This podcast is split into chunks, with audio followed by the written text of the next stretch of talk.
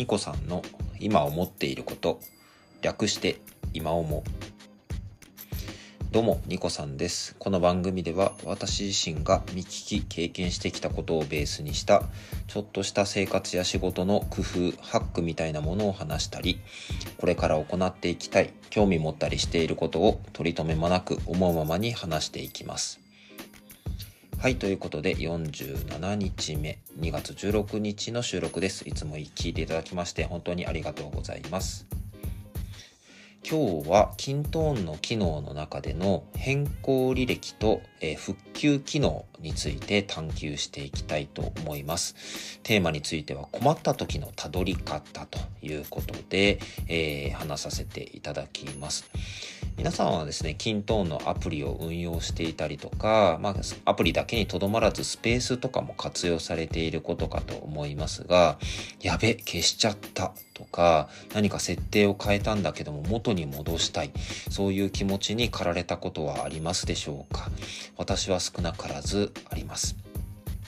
そういった時に、昔からですね、均等の機能だいぶアップデートしていきまして、最初の方はですね、復元ができなかったものが標準機能でもできるようになったりとか、で標準機能でもそういったものが整備されていない時にも、外部連携サービスとか、プラグインを活用して、えー、復元を有効化するというような手段が準備をされております。でそこら辺をですね、少しあの順を追って紹介していきたいなと思います。なぜ今日このお話をしたいかと思いますと、実際に、えっ、ー、と、お客さんの方ですね、業務改善の伴走支援をしている中で、なぜこのデータがこうなってしまったのかというものが、えー、追い切れなくなったということがありました。で、その時に、こういったところで確認できますよというようなことをお話をさせていただいたことが、最近ちょっとですね、まとまってあったということですので、ちょっとお話ししたいと思います。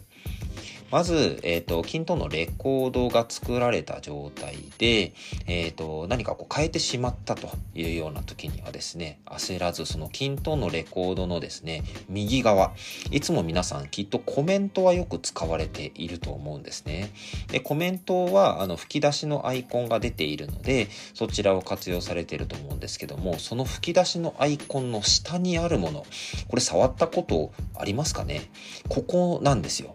ここのボタンが変更履歴を、えー、指しています。実際に皆さんもね、レコードのその画面を見ていただいて、そのボタンを押していただきたいんですよね。で、実際にそのボタンを押していただいた時に、レコードが作成されましたみたいなもののみであれば、これはそのタイミングで、そのユーザーがですね、そのレコードを作ったというもののみの履歴。なので、まあ、バージョン管理となぞらえると、バージョン1.0というものが存在するという形になります。で、もし、どなたかが変更行したレコードの中で言うと更新日時のフィールドと更新者というものが、まあ、作成者と異なっていたりとか作成日時とよりあの後の時間になっていたりすると何かしらの変更が加えられたということを示していますよね。でそういった時にどのフィールドの文字をどういう風に変えたかという事細かな変更履歴がしっかり格納されています。この変更履歴はそのレコード自体がなくなるまでずっと記録し続けることが可能です。ですので、まあ、どの時の変更前の状態に戻すなんていうこともですね、その変更履歴を使って戻すことができるようになっています。はい。なので、まあ、その機能をまず知るだけでもですね、レコードの運用を安心するところがあるんじゃないかなと思います。まあ今ですね、まあ、変更の場合のお話をしていきましたけども、さあ、レコード消してしまいましたという風になった時の、えー、復旧作業ですね。えー、私はこの、まあ、アプリを作る時に、レコードの削除権限は、たとえシステム管理者であったとしても外しておきましょうという風にお伝えをしています。それはなぜか。その削除しちゃったものを復元しようとする動作そのものを基本的にはないものにしたいんですよね。はい。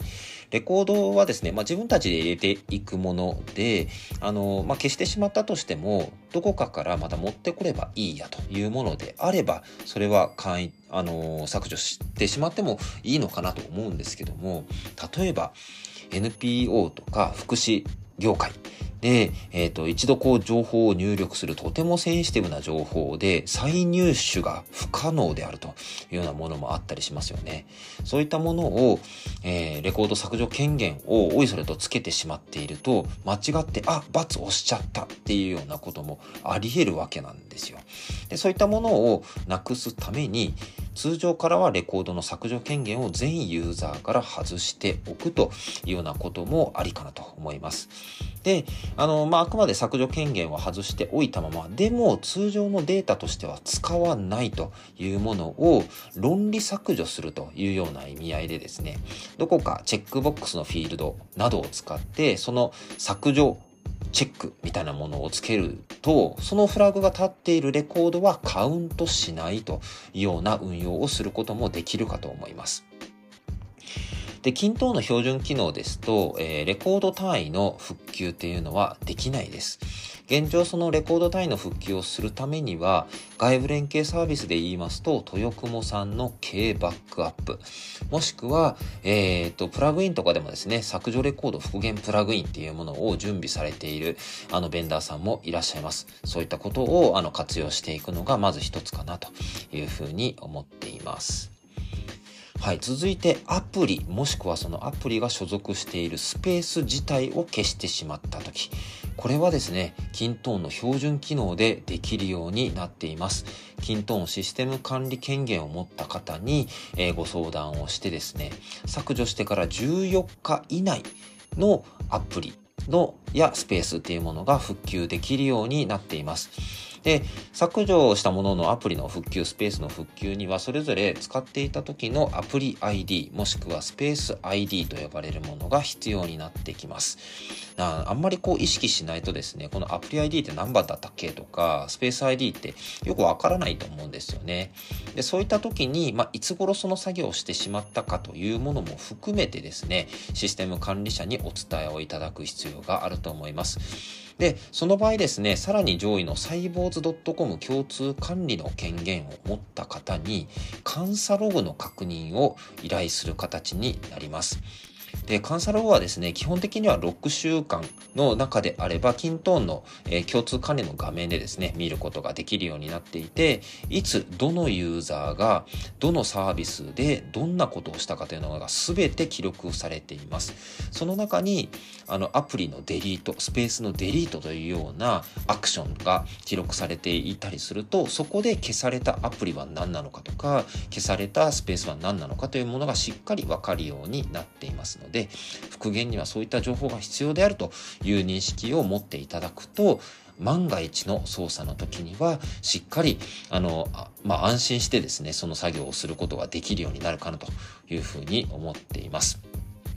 まあ、常日頃からですね、こういったその、まあ、削除、データのまあ編集とか削除ですね、そういった権限を誰に持たせるかというところは、重々あの考えた上でのですね、アクセス権とかの権限の設定っていうものをしていくと、まあ、そもそもこのね、復旧をしなきゃいけないっていうこと自体を、なんかこう、業務のね、あの、業務を取り組む時の頭の片隅にも残す必要ないみたいな。はい。そちらの方はですね、業務のプロセスとしてはとてもシンプルになると思います。ただ、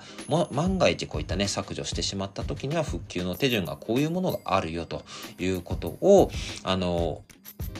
頭の片隅にね、置いといていただければなというふうに思いますし、その環境が整っていないとするならば、ちゃんと、例えば、K バックアップ、あの、契約しましょうよとか、プラグイン使いましょうよっていうようなことを、あの組織の中で会話ができるといいんじゃないかなというふうに思っております。はい。ということで今回は困った時のたどり方、キントーンの変更履歴と復旧を探求してみるというテーマでお話をさせていただきました。まあ、ここまでですね、キントーンの機能だったりとか、キントーンサインポストのお話を、えっ、ー、と、音声配信でもたくさん取り上げてまいりましたけども、その背景にはですね、実は私が、えー、明日受験するですね、まあ、あの、キントーン関係の資格のですね、自分自身も学ぶという意味も込めて、えっ、ー、と、配信をさせていただいておりました。ただしですね、あの、これからも、あの、キントーンの機能はどんどんアップデートされていきますし、私自身ですね、サインポストから学ぶこと非常に多いですので、まだまだ引き続き配信をしていきたいと思いますので、ぜひお楽しみにいただければと思います。個人にしても団体にしてもできるのひらめきに出会えるような働きかけをしていきますし、もしこの番組をお聞きになられた方がおっと思っていただけたのであればとても嬉しいです。それではまたいずれどこかでバイバイ。